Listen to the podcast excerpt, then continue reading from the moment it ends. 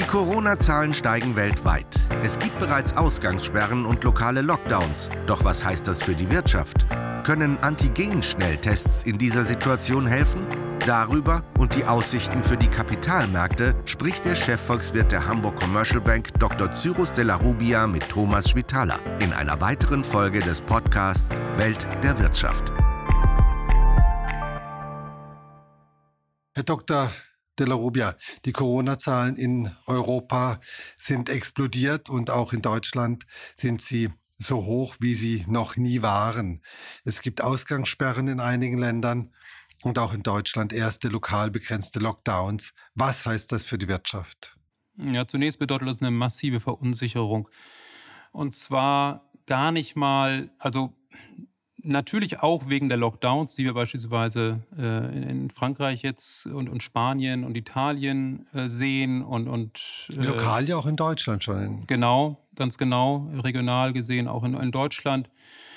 Aber ähm, was der IWF, der Internationale Währungsfonds, in seiner letzten Studie festgestellt hat, der Effekt auf das Wachstum, der kommt durchaus zu zwei Drittel eher von der Angst der Menschen, die ganz, auch ohne dass es einen offiziellen Lockdown gibt, einen persönlichen Lockdown sozusagen vollziehen. Und insofern ist die, sag ich mal, diese Überlegung, ja, Lockdown zerstört die Wirtschaft, so ist es letztendlich nicht, sondern es ist so, dass einfach Angst da ist bei vielen Menschen und sie deswegen nicht ins Restaurant gehen, äh, deswegen nicht einkaufen gehen oder weniger einkaufen gehen, ähm, vielleicht auch noch Angst um ihren Arbeitsplatz haben und sich auch deswegen zurückhalten. Und das ist eine Angst, die kann man nicht per Dekret wegmachen. Ähm, Insofern, das ist das Umfeld, in dem wir uns bewegen und das immer schwieriger wird, je äh, dynamischer diese Zahlen nach oben gehen. Aber jetzt mal unabhängig davon, woher diese Konsumzurückhaltung kommt, wenn sie da ist, hat sie ja massive Auswirkungen auf die Wirtschaft. Ganz genau. Und ähm, da ja, ist ja im Prinzip auch ein Dilemma, äh, vor dem die Regierungen überall eigentlich stehen, weil die Proteste gegen alle möglichen Maßnahmen, die man ergreifen sollte, äh, etwa Masken tragen und so weiter, die nehmen zu. Und gleichzeitig ist es aber auch klar, dass Maßnahmen ergriffen werden müssen, um die Zahlen herunterzukriegen und, und auf diese Weise irgendwann wieder, wieder wirtschaften zu können. Und da finde ich sehr interessant die Idee, dass man mit Antigentests hier vielleicht so etwas schafft wie die Quadratur des Kreises. Die Antigentests, das sind Tests, die jetzt zum 15. Oktober zugelassen wurden und das sind Tests auf die Infektiosität eines Menschen. Das heißt, wie ansteckend er ist. Genau, wie ansteckend äh, oder ob er ansteckend ist oder ob er nicht ansteckend ist. Das heißt nicht, dass damit nachgewiesen wäre, ob er Corona hat oder nicht. Aber ich kann, sagen wir mal, für die nächsten Stunden sagen, nein, da wird er nicht ansteckend sein. Und das ist natürlich Gold wert für, sagen wir, sei es Theaterbesuche, sei es für Restaurants, aber natürlich zuvorderst Altenheimbesuche, sodass diese unsägliche Situation, dass äh, man seine Angehörigen nicht dort besuchen kann, weil es vielleicht vor einer Woche einen Corona-Fall gegeben hat, äh, dass man das beendet und die psychischen Schäden, die damit einhergehen für die älteren Menschen, da auch ähm, eben gegen angeht äh, und das Problem auf diese Weise eben relativ elegant, finde ich, löst und dann gibt es natürlich viele andere Sektoren, die davon profitieren können. Aber stehen diese Tests denn zur Verfügung in ausreichender Menge? Also die Masken gab es am Anfang nicht. Genau. Ähm, und die Masken wiederum sind aber ein gutes Beispiel dafür, wie schnell sich das ändern kann, wenn man den Marktkräften ein bisschen ihren, äh, ihren Lauf sozusagen lässt. Weil ja, es gab kurzfristig Kapazitätsengpässe bei Masken, aber in einer Marktwirtschaft, wenn Masken dann auf einmal 5 Euro kosten, da checkt jeder Unternehmer, der irgendwie was mit Textilien zu tun hat, okay, da kann ich einen guten äh, Reibach machen, da kann ich einen guten Gewinn machen und entsprechend sind die Produktionsmassen ja auch nach oben gegangen. Und beim Schnelltest natürlich ein bisschen kompliziertere Technologie als äh, ein, eine Maske zu nähen oder zu äh, produzieren.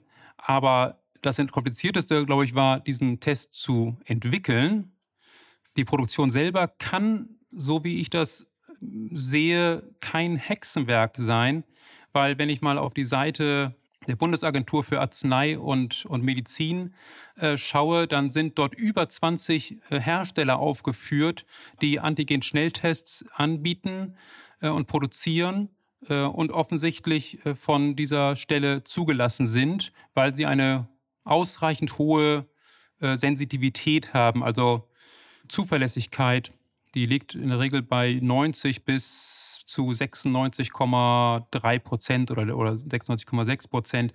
So zuverlässig sind diese Tests. Sie sagen Schnelltest. Was bedeutet denn schnell? Genau, und das ist der Trick bei der ganzen Geschichte. Schnell bedeutet wirklich in 15 Minuten habe ich mein Testergebnis. Also ich kann zum Theater gehen, mich einmal testen lassen, gehe noch ein Bier trinken und dann kann ich rein. Ganz genau. Müssen gucken, wo sie das Bier trinken, ob sie das in einer vollen Kneipe trinken oder. Aber nein, ganz genau. Also, das ist die Idee. Äh, 15 Minuten Schnelltest. Also, ähm, da kann ich ganz viele Sachen machen. Ich kann auch im Prinzip auch in der Flugzeugindustrie, in der Luftfahrt das auch einsetzen. Ähm, ich kann Kunstausstellungen äh, besuchen oder wieder äh, so besuchbar machen, dass da eine geringere Gefahr ist. Und das wäre tatsächlich eine Möglichkeit, wie man das Ausmaß von Lockdowns tatsächlich minimieren kann. Gut, soweit sind wir leider noch nicht. Was wir jetzt gesehen haben oder was wir jetzt sehen, ist, dass die Stimmung in der deutschen Industrie schlechter wird. Wird denn das Jahr 2020 noch desaströser, als wir eigentlich gedacht haben, weil wir jetzt eben noch mal ein Jahresende erleben, das extrem ruckelig ist? Ja, ich glaube, dass wir diesen, so einen Einbruch im vierten Quartal, der wird nicht so massiv sein, dass wir die Zahlen, die relativ guten Zahlen, die wir im dritten Quartal gesehen haben, ähm, wieder vollkommen zunichte machen. Äh, richtig ist, äh, die Stimmung in der Industrie und auch die Produktionszahlen sind eigentlich bis September, haben sich die sehr gut entwickelt. Äh, selbst der IFO-Index von gestern zeigte an, dass auch im Oktober sich die Situation nochmal verbessert hat. Die Erwartungen sind sehr stark eingebrochen. Insofern von der Wachstumszahl, die liegt äh, bei äh, etwa minus 5 Prozent. Da wird sich gar nicht mehr so viel ändern in diesem Jahr. Spannender wird es, glaube ich, im nächsten Jahr. Gut, aber wenn wir dahin gucken aufs nächste Jahr, mhm. sehen wir jetzt, dass Restaurants und Hotels massiv leiden. Die Lufthansa geht in Winterschlaf, also der Winter geht ja dann also bis Februar oder März. Ja. Und äh, selbst SAP, das wertvollste deutsche Unternehmen, scheint massiv zu leiden. Müssen denn die recht optimistischen Prognosen für 2021 zurückgenommen werden? Gut möglich. Also unsere Prognose ist gar nicht so optimistisch. Wir liegen so im Bereich von 4 Prozent. Ja, immerhin, ähm, ne? Die Bundesregierung, ja, das hört sich jetzt so viel an, aber Sie müssen ja sehen, wir sind sehr tief abgestürzt in diesem Jahr und haben uns dann etwas berappelt, aber haben noch nicht das Niveau geholt. Und wenn wir jetzt, selbst wenn wir jetzt, sage ich mal, nur so mit einer geringen Dynamik steigen, dann kriegen wir diese 4% schon hin. Aber genau das ist der Punkt. Wir werden wahrscheinlich nur eine relativ geringe Dynamik haben. Die optimistischeren Prognosen, die so eher im Bereich von 5% sind, die gehen von einer etwas höheren Dynamik aus. Und da, glaube ich, ist auch tatsächlich etwas zu viel Optimismus drin. Man muss ja bedenken, in Ländern wie Frankreich, Italien und Spanien, ganz wichtige Abnehmer unserer Exporte, äh, da ähm, sieht es tatsächlich sehr, sehr schlecht aus und da sind massive Lockdowns schon äh, durchgeführt und beeinträchtigen natürlich die Nachfrage nach unseren Produkten sehr stark. Sie haben die Länder angesprochen. Spanien, Italien, Frankreich, sehr wichtige Länder in der Eurozone, die wirtschaftlich schon so ein bisschen angeschlagen in die Krise reingegangen sind. Was bedeutet denn die aktuelle Entwicklung für diese Länder? Ja, ich glaube, das ist ein Riesenproblem. Das ist, äh, ich meine, Unternehmen haben einfach weniger Reserven. Sie haben es angesprochen, das ist so letztendlich ähm, wie beim Igel, der den Winterschlaf plant und äh, natürlich sich vorher Reserven anessen muss, sonst übersteht er diesen Winter nicht. Und wenn jetzt diese Länder in den Winter gehen mit so wenig Speck, sage ich mal, dann kann das wirklich ein Riesenproblem werden. Und umso was, wichtiger ist es da, da was, was heißt Riesenproblem werden? Also ein Riesenproblem werden heißt, dass wir vor einem durchaus Szenario eines unkontrollierten Absturzes der Wirtschaft stehen könnten. Das heißt, da reden wir dann nicht mehr über ähm, eine Arbeitslosigkeit von einem Sprung von, von 6 auf 8 Prozent, sondern eher von zweistelligen Arbeitslosenraten. Und äh, da werden wir auch nicht mehr mit einem BIP-Rückgang von 10 Prozent auskommen, sondern geht es eher im Bereich von 15 oder 20 Prozent. Aber wir sprechen jetzt über Spanien, Italien, ja, genau, Frankreich. genau, genau. Also dass da wirklich eine Abwärtsspirale stattfindet und das kann man natürlich verhindern.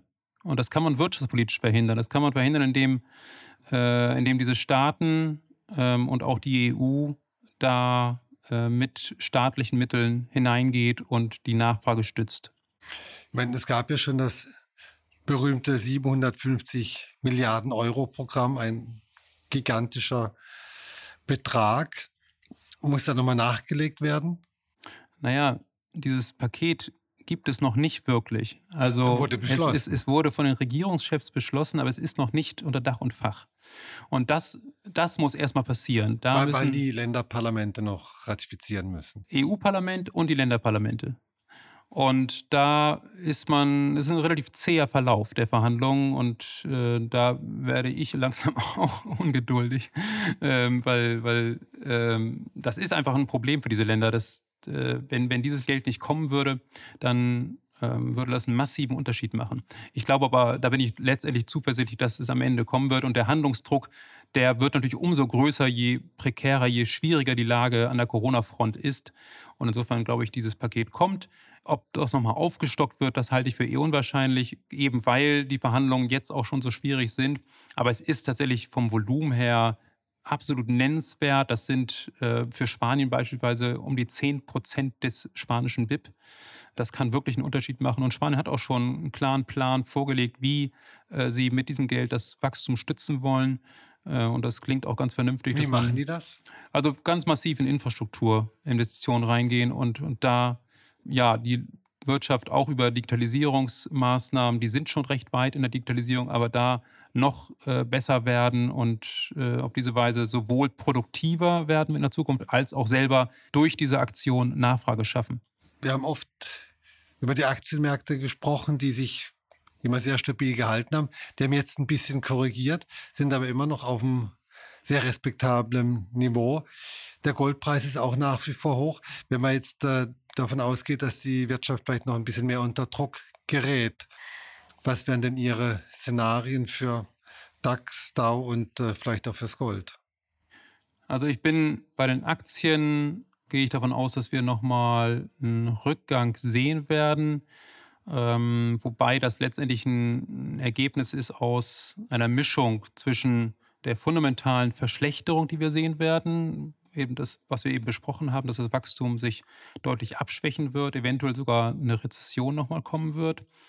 Und auf der anderen Seite aber auch sehr aktive Zentralbanken, die weiterhin massiv Liquidität in die Märkte pumpen, sodass viele Investoren eben sagen, okay, ich muss das Geld irgendwie anlegen und da wird ein Teil auch wieder in Aktien landen. Aber unter dem Strich äh, wird man diese Kurse, die wir heute haben, nicht halten können. Und das Gold? Bei Gold ähm, kann es durchaus sein, dass mit erneuten äh, Aktionen der Notenbanken äh, die Angst vor einer Entwertung des Geldes äh, steigt und wir da durchaus nochmal Zuflüsse haben in Investmentinstrumente im Goldbereich. Das ist wahrscheinlich auf Sicht von sechs Monaten vielleicht äh, durchhaltbar, aber ich glaube, über einen größeren Zeitraum wird das nicht so nachhaltig sein und ich glaube nicht, dass wir längere Zeit über 2000 sein werden. So, da haben wir zum Abschluss nochmal ein paar, paar Zahlen und ein paar Empfehlungen für den Kapitalmarkt. Immer schön vorsichtig sein mit Aktien in diesen schwierigen Zeiten. Und beim Gold müssen wir auch nochmal hingucken. Herr Dr. De La Rubia, vielen herzlichen Dank. Sehr gerne. Das war Welt der Wirtschaft. Dr. Cyrus de la Rubia, Chefvolkswirt der Hamburg Commercial Bank, im Gespräch mit Thomas Schwitaler.